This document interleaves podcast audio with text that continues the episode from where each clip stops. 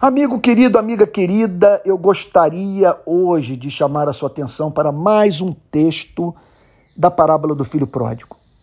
Diz assim o Senhor Jesus, abre aspas, ali ele desejava alimentar-se das alfarrobas que os porcos comiam, mas ninguém lhe dava nada. Fecha aspas. Cristo deliberadamente faz com que seja parte da parábola a espécie de atividade profissional exercida pelo filho mais moço. Seu objetivo é chocar. Para um judeu, era inimaginável dedicar-se ao trabalho de cuidar de um animal considerado impuro e por cujo contato ele se tornava cerimonialmente impuro.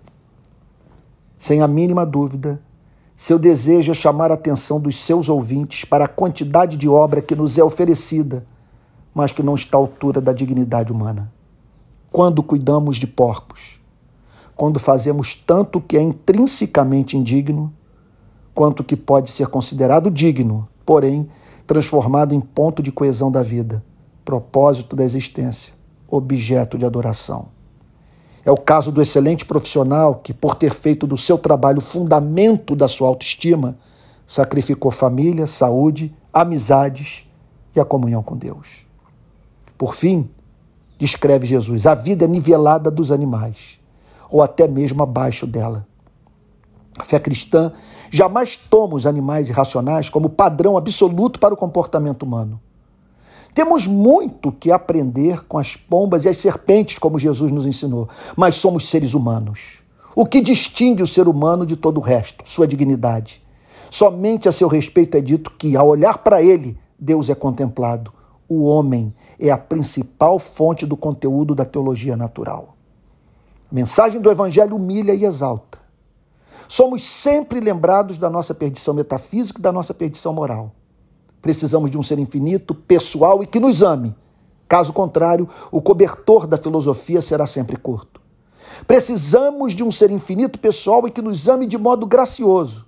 Caso contrário, o cobertor da justiça própria será sempre curto. Somos considerados e de fato somos pequenos e maus. Duramos pouco e praticamos muita maldade. Por isso, o cristianismo insiste em conclamar à humanidade a humildade metafísica e moral. O paradoxal é a fé cristã ao mesmo tempo dizer que fomos criados à imagem de Deus e vocacionados para a glória celestial. Somos lembrados da nossa grandeza metafísica e da nossa redenção moral. Temos um ser infinito, pessoal, que nos ama. O cobertor da verdade revelada oferece calor e aconchego.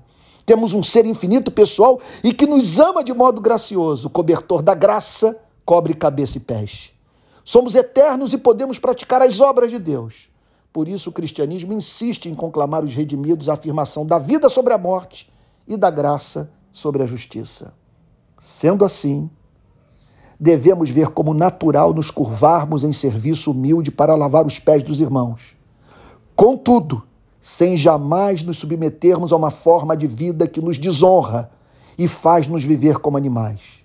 Não é prepotência dizer não farei ou não o farei por não ser condizente com a minha dignidade de ser criado à imagem de Deus e redimido pelo sangue do seu único filho. Não estou falando de literalmente cuidar de porcos, o que pode ser feito para a glória de Deus. Estou falando sobre cuidar do que quer que seja, sem a perspectiva de transformar o que se faz em culto de adoração ao que nos permite viver e trabalhar. Não é digno dos filhos de Deus servir apenas à República, à ciência, ao governo civil ou até mesmo à igreja nascemos para conscientemente fazer da nossa vida o deleite da vida do Criador.